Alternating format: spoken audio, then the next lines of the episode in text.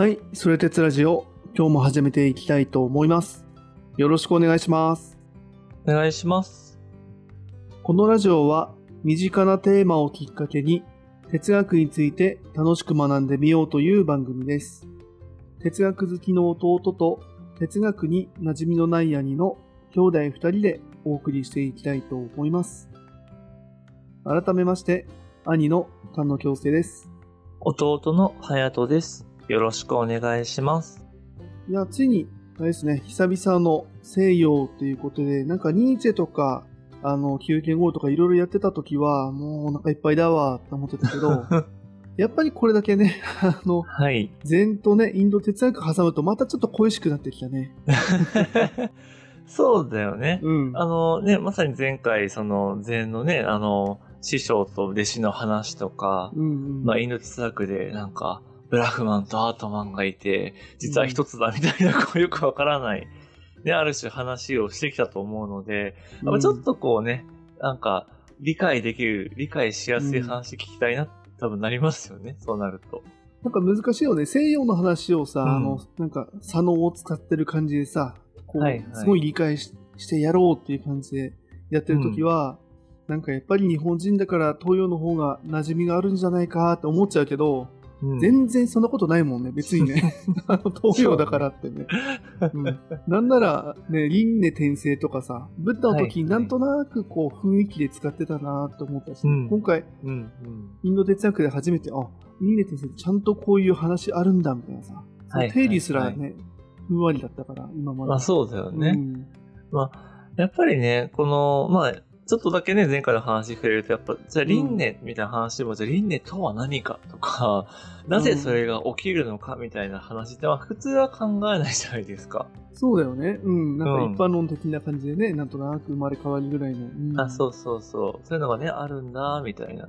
まあ、やっぱそれをね、こう、ある種、納得できるように、やっぱ説明していくとか、でもそれって、やっぱり同じ抽象概念っていう意味では別に自由とか、平等とか、愛とか正義とかも、やっぱりね、こう、ちゃんと定義するとか、それってなんだっけってなると、やっぱ哲学っぽくなるっていうのはそういうことだなって思うんですよね。で、そして今回、あの、改めて西洋哲学というところなんですけど、うん。まただ、あの、まあ、さっき言ってたね、その正義みたいな感じで、その、無、まあ、前回やったあの、あるとかないとかの無うんうん。とか、あと、まあ、禅の時にやったの言葉みたいな話っていうのは結構、まあ、関係が深いというか、やっぱそういう考え方っていうのが結構出てくるんですよね。でそれが、まあ、今回、あの、取り上げようとしている、まあ、サルトルの実存主義と呼ばれる哲学ですと。はいはい。ついに実存主義。はいはい。そうですね。うん。で、まあ、ただこの、じゃあ実存主義とかサルトルっていうのが、うんまあ今のこの2023年うん。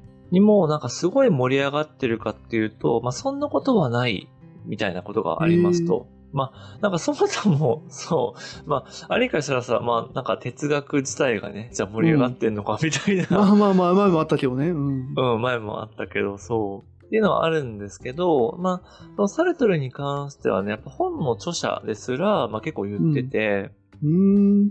まあ、例えば今回その、まあ台本作るにあたって、あの、2002年に、まあそれでももう20年前とかなんですけど、うんうんまあ、そのサルトル哲学とは何かっていう本を読んでたんですけど、まあ、その冒頭のある種、あの、著者の前書きのところで、うん。うん。まあ、同僚から、こう、なんで今頃サルトルなのみたいに言われたってエピソードを書いてるんですよね。ああ、そうなの。哲学、それこそアカデミックな界隈で言ってもホットな人じゃないんだね、うん別に。あの実存主義まあそうだね、別に。に、うんうん。うんそうね、なんかすごい今でも、なんだろうな、最先端でバンバン研究されてみたいな感じでは多分なくって。まあ、その流れとかもいくつかあるんですけど、あの、前やっぱ名前が出ていたあの、レヴィストロースとか構造主義ってあったじゃないですか。うんうんあったね、その、うんさらにポスト構造主義みたいな、そういうちょっと流れを教えてくれたよね、ね。そうそうそうそう。で、まあ、それが、いわゆる、こう、なんだろうな、盛り上がってくるのが、あの、1962年なんですよね。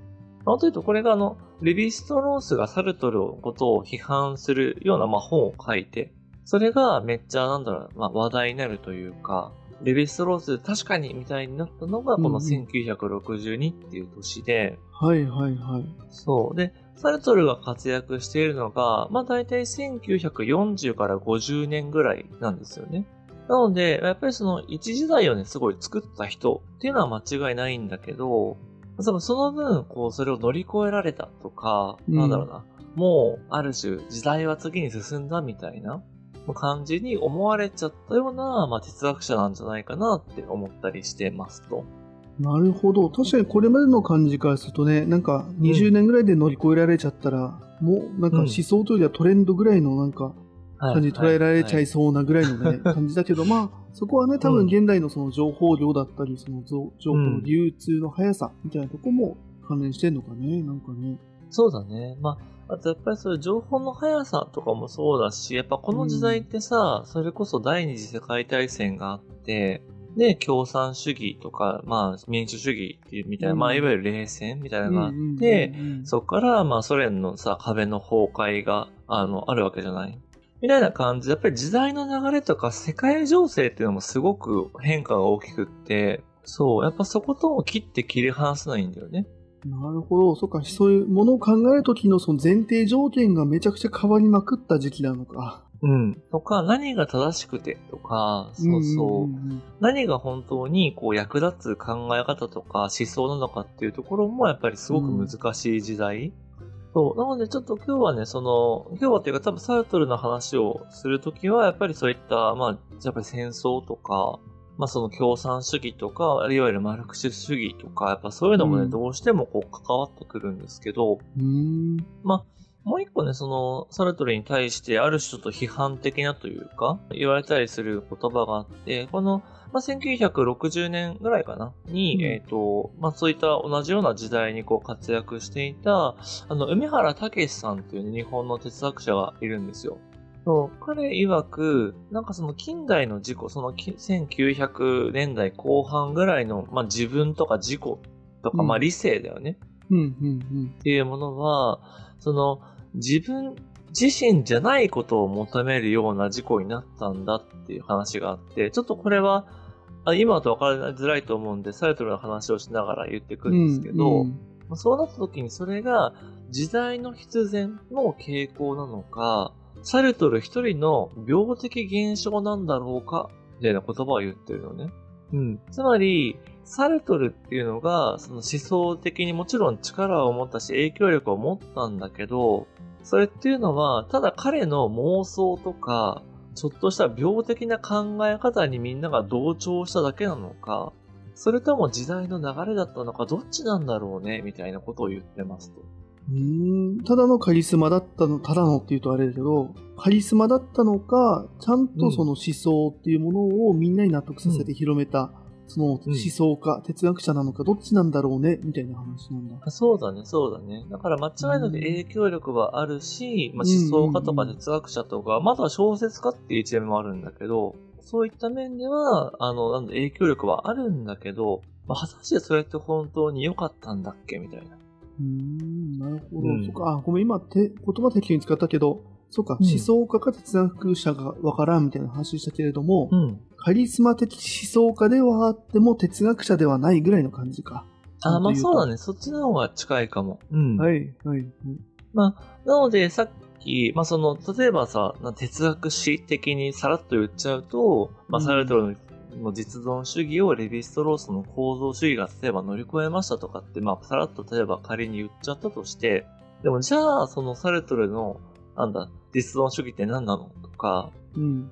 乗り越えたってどういうこととか、本当に乗り越えたのとか、それだけ時代に影響を及ぼした思想って何だったのみたいなことを、まあ、知るのはやっぱすごい大事だなと思ってまして。なるほど。それからさっきトレンドとは言ったけれども、サルトルの実存主義的な、うんそこまあ思想なのか哲学なのか、うん。これがなければ構造主義もその生まれ得なかったかもねっていう、その問いだったり、その、ちゃんと踏み、踏み台って言ったらあれだよね。はい。すげえ、はいすごい悪口だけど、みたいな感じだよね。そこなければ構造主義が成り立たなかったかもっていう意味での存在感は絶対あるよねって話なんだね。そうだね。まあ、もっと言うと、行動主義は多分生まれたかもしれないんだけど、やっぱこれだけその行動主義ってすごいとか、うん。行動主義が、なんだろうね、やっぱりこう、ある種ブームというか広がる土台がやっぱりそれまでの実存主義の広がりにあったっていう感じだから、まあ、やっぱそういう意味ではちょっとトレンドっぽくなっちゃってるよねみたいな話はあって、あやっぱそのトレンド、トレンド感は拭えないんだ。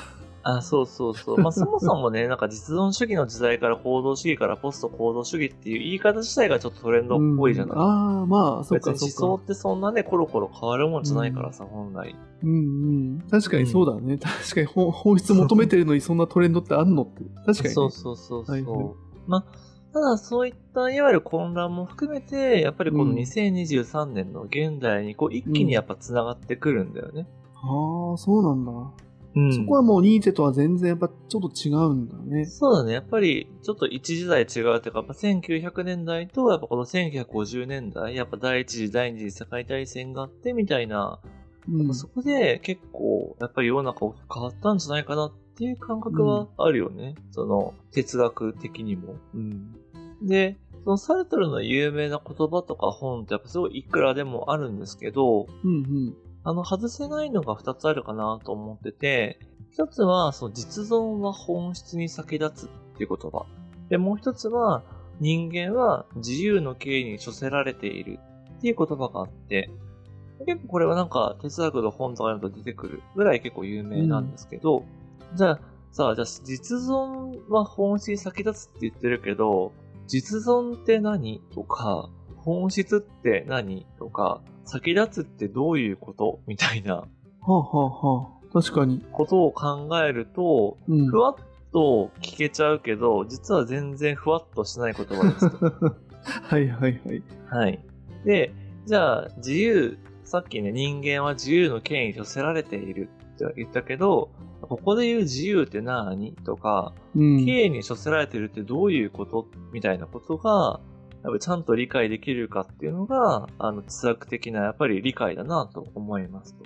なるほど。単なるアフォリズムではないよという話ね。そうです、そうです、そうです。うん。はいはい。なので、えっと、このあたりをまあ、ある種、中心的なテーマにしつつ、うんまあ、サルトルが何をしたのかとか、うん。まずはね、結構その、やっぱり、このぐらいの時代になると、日本の学者さん、哲学者さんとかも、要はサルトルっていうのは、こういう人だったんじゃないかとか、うん。こういう東洋的な視点から見るとこうじゃないかみたいな話が出てたりするので、はいうんはいはい。そういうのもね、ある種織り交ぜながら、まあ、あの、力の、自分のね、力の及ぶ範囲で、こうお話ししていきたいなと思っておりますと。そう。やっぱりね、こう、サルトルもやっぱ、とはいえ年代によってやっぱり主張が変わったりとかするわけですよ。うん、20代はこう言ってたけど、例えば50代はこうだったみたいなのがあった時に、やっぱり全部をね、僕も理解できるわけじゃなかったりとか、うんうんそう、全部をやっぱなんか解き尽くすみたいなのって、それこそね、サルトル研究者ないとできないみたいなうん。ことなので、うんうん。まあ、あくまでも、この実存主義的な観点とか、まあ、ちょっとキャッチーで、あの、面白いと思えるところを、ちょっとお話ししていきたいなと思っております。うんなるほどなるほど。うん。了解です。現状ね、まだ実存主義とは何かみたいなとこもね、分かってないからね。そうだよね。なんで、まあね、それをね、あの、いつも通りこう4回ぐらいに分けてお話していこうと思うんですけど、まあ今日は第1回なので、えっ、と、うん恒例のね、まあ人物、生い立ちみたいな話をしていこうかなと、うんうんうん思っておりますと。で、まあさっき、その、サルトルが活躍したのは、まあ1940から50年代だよ、みたいな話をしたんですけど、えっと、生まれたのは1905年のパリですと。で、えっと、ニーチェが、ね、亡くなったのが1900年のドイツなので、まあ直接的に生きてる時代は重なってはいないんだけれども、うん。まあ時代としては本当にまあ入れ違いというか、まあニアミスぐらいな感じですと。はいはい。で、まあ、お父さんはね、こう、いわゆるエリート校、学校を出て、海軍に入った人だったらしいんですよね。うん。でただ、そのサルトルが1歳の時に病気で亡くなってしまいますと。ほうほうほう。で、ただ、じゃあなんかすごい貧困で、なんか辛かったかとかと実はそうではなく、あの、お母さんの方のね、実家に引き取られるんだけど、うん。まあ、そこがすごく良い環境だったらしくて、なんか自由で好きなことがいろいろやらせてもらえるみたいな。で、まあ、サルトル自身は後から振り返った時に、まあ、この時期を、ある種幸福な10年間、そう1歳から11歳っていうのは、まあ、自分のすごい幸福な時期だったみたいな風に言ってたりするらしいんですよね。まあ、こう自由にね、ほんと好きなことやってましたみたいな感じだったらしいんですけど、うんうん。えっと、まあ、なんか、ただなんか好きにしてたっていうのも結局、なんかね、本がやっぱ好きだったらしくって、そう、なんか外遊びするとかっていうよりはもう書斎にある本を片っ端から読みますみたいな。で、やっぱ自由だったんだけど、あの、11歳の時にね、そのお母さんが再婚をしたんですけど、それがやっぱその、いわゆる義理のお父さんと、まあ、馬が合わなかったりとか、まあ、再婚をしてね、その家を出て引っ越した時に、うん。引っ越し先の学校でいじめられたりとかっていうのがあって、そう結構大変だったみたいな。はいはい。で、まあその後ね、15歳で、そのまたパリに戻って、で、そのいわゆる名門校に行くんですよ。やっぱすごい、まあ天才派だというか、あの、優秀、成績優秀みたいな感じだったんですけど、うんうんあのそこでも、なんだろうな、こう、あんまりちょっとね、なんだろうな、素行が良くない人で、なんか冗談とか、まあホラ吹きぐらいだったらまあいいんだけど、うん。なんかそういう名門校のね、なんか校長をバカにしたような、なんか、そういうスキャンダラスなことをしたらしくって、ああ、そうなんだ。そういう感じなんだね。そうえーうんなんかさっきのね、外で遊ばないとかって感じでは、ちょっとおとなしい天才派だみたいな感じだけど、結構、結構やんちゃというかね、そういうのはやってたんだ、そうだね。まあちょっとひ、うんなんだろうな、皮肉っぽいというか、うんなんだ、からかってやろうみたいな感じがあったんじゃないかな。で、あとはまあ普通に、まあそれ別に体を動かすのは嫌いだったわけじゃないらしく、まあその筋トレするとか、ボクシングジムに通うとか、うーん。っていうのもこの10代の時にやってましたと。そう。で、まあ、普通じゃまあ、普通ちょっと悪ガキだけど、まあ勉強できる悪ガキみたいなうんうんうんうん。そう、感じなんだけど、なんかね、やっぱこの時からこう自分は天才だみたいな、根拠のない自信があったっていうのを、まあ、ある種自分でも言ってるし、なんか周囲の人も、なんかサルトルってそういう人だったよみたいな風に言ってるよっていうエピソードが残ってたりしますと。まあ、ただやっぱ実際そのすごい、なんだ、ちゃんと勉強はしてて、うんうんうん。その、あと、まあ、高校とか大学とか行くんだけれども、いわゆる成績トップで、あの、教授資格を取るんですよ。ああ、ああじゃあ本当にすごいんだね。はいはい。うん。だからやっぱちゃんとね、こう優秀な人だ,、うん。だったんですけど、うん。で、そうやって教授資格を取って、いわゆる教師になるんだけど、なんかね、その、いわゆる、やっぱその大人になっても、なんか授業のね、あの、チャイムが鳴る直前にタクシーでか、なんか学校に乗り込むとか、あとなんか、あの、学校の中ではもちろん喫煙、タバコは禁止されてるんだけど、うん。なんか俺の授業の時はいいぜって言って、なんかその生徒も吸わせるし自分も吸うみたいな感じの、まあなんかあれ、GTO って覚えてるグレートティーチャー鬼塚って昔あったじゃないね。ですか。うん。うん。単車で乗り付けてみたいなね。あそうそうそうそう。ね、なんか、学校内バイクで乗ります先生って、まあ、そこまではしてないけど、やっぱそういうちょっとね、うんやんちゃというか、はちゃめちゃさ、まあ、ある種自由な感じっていうのは、まあ、あった。変わらなかったらしいですと。で、やっぱただ、その、やっぱ日々過ぎていく中で焦りを感じていくわけですよ。何かっていうと、やっぱ今自分は天才だって思ってるわけだよね。うんうんで、本とか好きだから、やっぱ自分はなんか壮大な、こう、なんだ、作品を書くんだとか、書籍を出版して、時代を作るんだぐらいのことを思っていたのに、うん。うん。もうなんか全然作品はできないし、なんか年が経てば経つほど、なんかそれこそさ、やっぱちょっと太ってくるよとか、髪が薄くなるよみたいな え、、そんな話もあるの？実際。そんな話、そうそうそう。へえ。ちょっとなんか見にくくなってきた俺みたいな。で、なんかもしかして自分は天才って思ってるけど、なんか冴えない一田舎教師なんじゃないかみたいな。そうへえそんな感じで落ち込んでいくんですよね。そう。で、そんな中で、なんか、いわゆる覚醒剤とかにちょっと手出しちゃって、なんかすごい辛い幻覚とか見て、しょんぼりするみたいな、めっちゃダウンするみたいな。おうおうおう。そう、音とかもやっちゃうような、うん。まあ、なんだろうな、なんか、いわゆるこう、ふ普通っちゃ普通の人？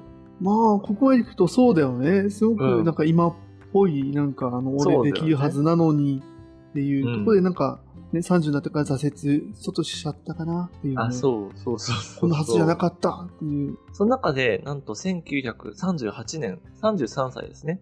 でこの時に書き上げたのが、えっとね、オートっていう有名な作品があるんですよ。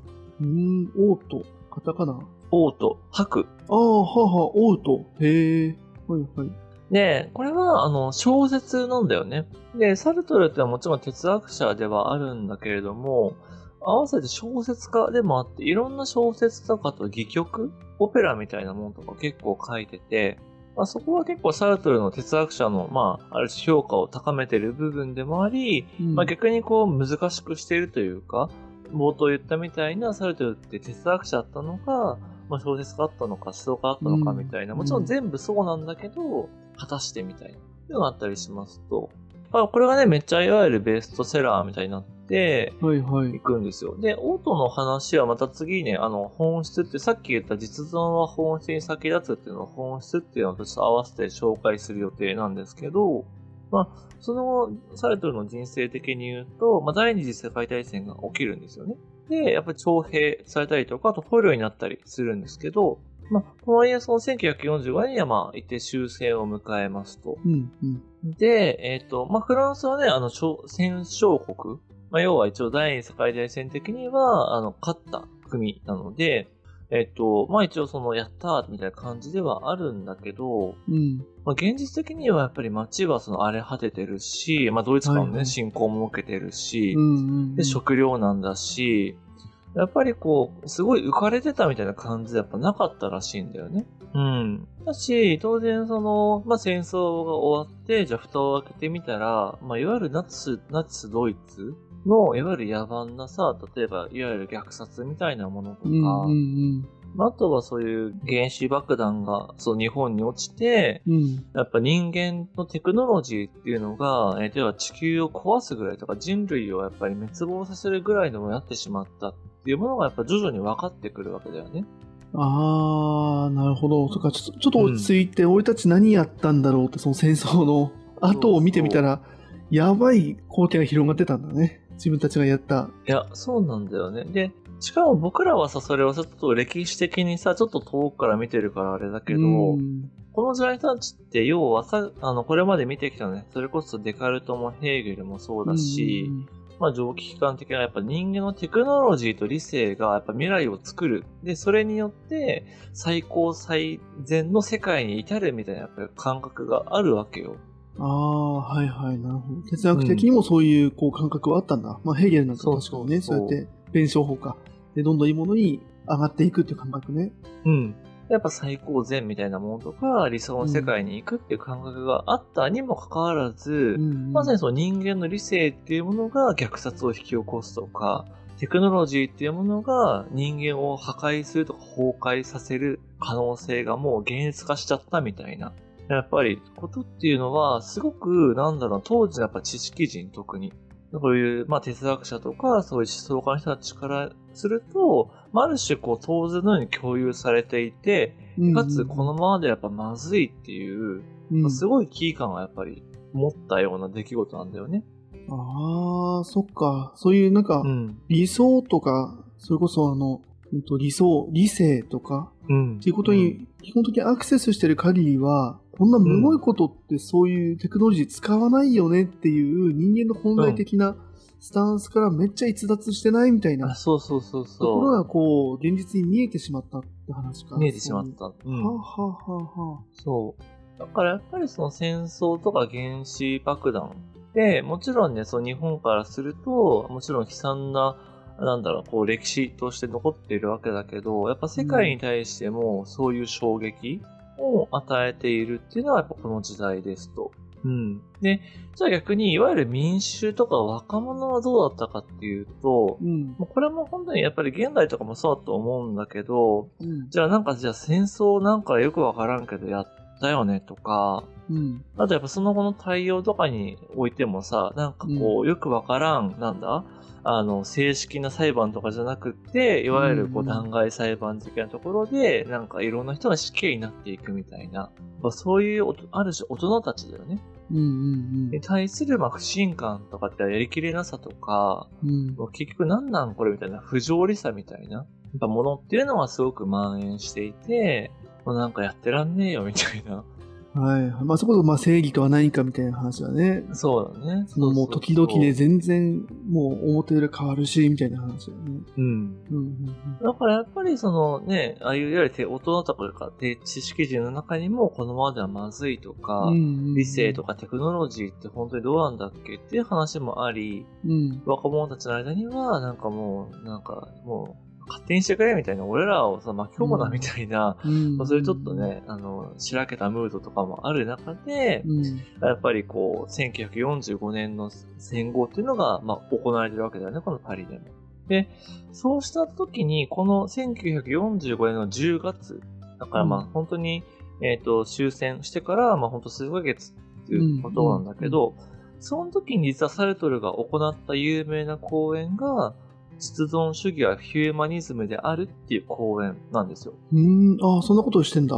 うんそうそうそう。で、実はここでその実存は本心に先立つみたいな話とかもしているんだけれども、本当に何を言ったかっていうと、要はそういうさ、その、要は時代がさ、行く末というか方向性を失っている時代じゃない。っていう中で、サルトルが何を言ったかっていうと、要はその人類が生存し続けていく。これからもちゃんと生き続けていくとするんだったら、うん。それは単に生まれてきたからなんじゃなくって、うんうん。その生命、命っていうものを存続させようっていう決意。それをう、んそれがゆえに存続し得ることになるんだ。みたいなことを書くのね。へえ、はいはい。そうだね。そううん要は我々っていうのはただ生まれて、ただうん運命に翻弄される存在なんじゃなくって、うん。自分で生きるって決めて、ちゃんと未来を作っていく、そういう存在なんだよっていうことを、まあある種訴えるわけよ。ああ、はあはあ、なるほど。うん一人一人ちゃんとベクトル持てよって話だね。先導されるなと。うん、やるせなさとか、その将来どうしようとかってみんなあると思うんだけど、うんうんうん。それを決めれるのが人間だよのことをなんか言って、うんうん。やっぱそういあうサルトルに人々が希望をある種見出すんだよね。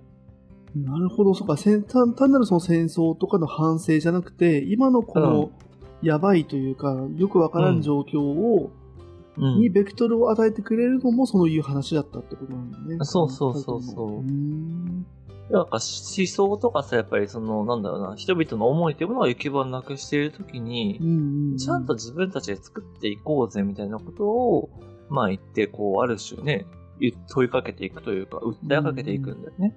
だから、やっぱそれがまあ、いいかどうかとかはあるとは思うんだけど、うんだし、よくも悪くはやっぱそういう人間がどう生きるべきかっていうことのやっぱ指針はいはいはい。っていうのはまあ一つ示していて。だから結構、で、かつやっぱそのサルトルもなんか別にその教授として偉いところから言ったっていうよりは、うん。なんかいわゆるパリのカフェとかで結構若者たちと日頃から議論したりとか、はいはいはい。なんかそういうオープンな場で喋って、なんかワイワイワイワイしてるみたいな感じだったらしいんだよね。なるほどなるほど。うんううんん。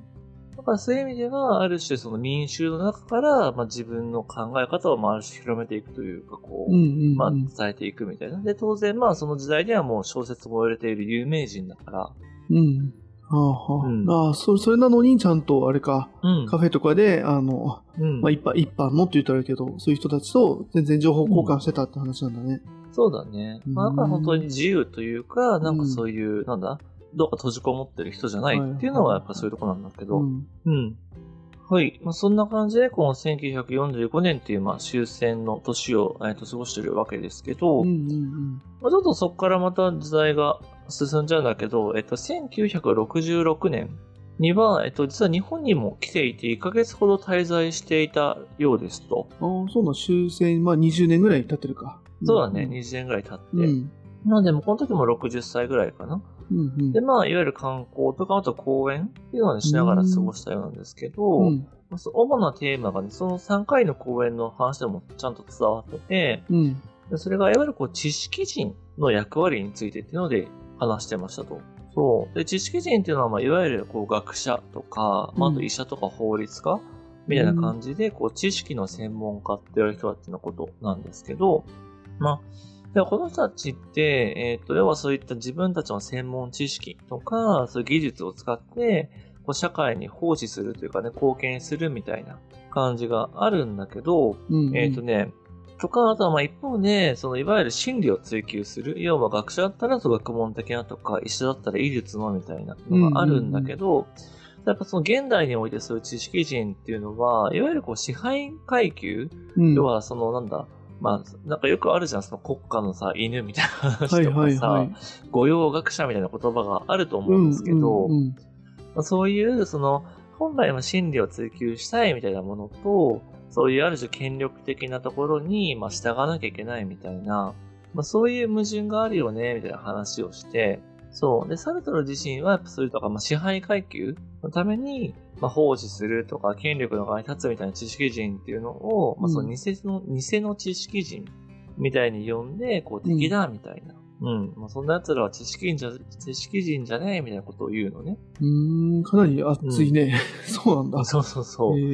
まあ結構やっぱ政治とかそういう、なんだろうな、そういうし、なんだ、あの、動き、団体的な動きとかをやっぱやってた人だったので、まあどうしても時代もね、やっぱり共産主義的なというか、やっぱりね、そういう資本主義の矛盾とかいろいろ起きて、やっぱり労働者っていうのはもっと、なんだろうな、こう、そこは資本家というのを打倒せよみたいな、やっぱそういう時代でもあるから、そうなんですね。なので、いわゆるこう支配階級っていうのを、まあやっぱりこう、ある種拒否して、うんうんうんまあ、社会の中でどうやってこう自由とか、まあ、平等とか平和とか、やっぱりそういうのを実現するかっていうところを、まあ、なんだろう、しっかり進めていくっていうのが知識人だよ。真の知識人だよ、みたいなことを言ったりしますと。うんうんうん。なん。か逆に言うと、まあ、その、いわゆる自由とか平等とか平和みたいなものって、もうすでにあるものとか、なん。かそれ、あの、いわゆる受け取るものなん。じゃなくって、これから作り上げていくもので、まあ、それっていうのは、いわゆる自分一人、うんうんこの自分っていう存在から始まっていくんだよみたいなやっぱ自覚があるんだよね。うーん、なるほど。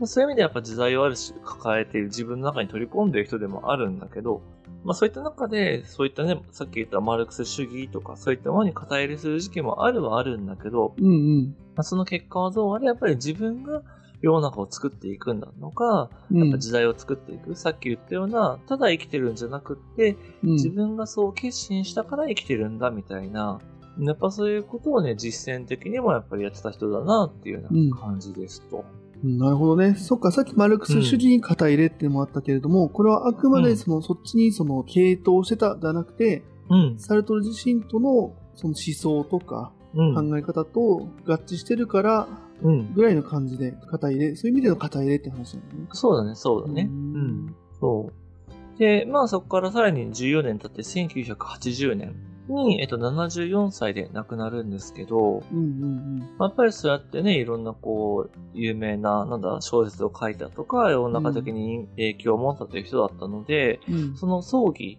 まあ、いわゆるそのパリ、まあ、フランスであの葬儀が行われるんですけど、うんうんその5人のね、民主、5人じゃないわ。少ないですね。えー5万人ですね。全然違う、そう。5人だったら寂しすぎる嫌われてたかったんですけど、そうだね全然結末変わるよ。5万人のね、やっぱ人が集まったというふうに言われていへて、ーもう本当埋め尽くす、広場を埋め尽くす人が集まったっていうような形で、それだけある種慕われていたとか、やっぱりこう、なんだろうな、民衆に寄り添った人だったんだね、っていうような形で生涯を終えたというような人でございますと。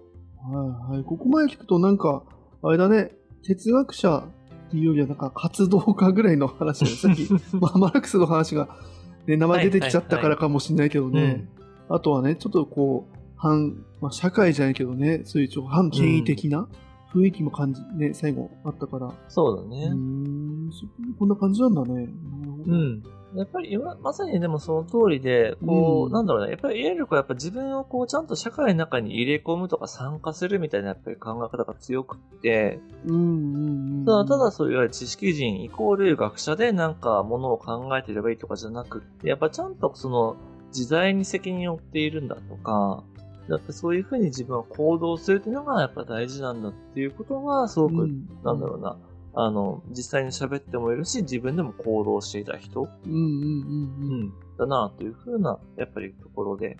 なるほど。うんまあ確かに、だからこそ5万人ね、葬儀に集まったみたいな話か。あそんだけね、やっぱ自分を、社会に身を投じながら活動してたからこそのってことだよね。うん。はいはい、はい。そうだね。だかこういう意味で、そのいわゆるこうね、時代とともにやっぱり生きて死んだ人うん。みたいな感じなんじゃないかなって僕も思うんですけど、うんやっぱりその、まあ、評価としてやっぱ賛否両論あるというよりは、やっぱ最終的にはこう否定の方が多いぐらいの人人ではあるんですよね。。うんうんうん。そう思想的には。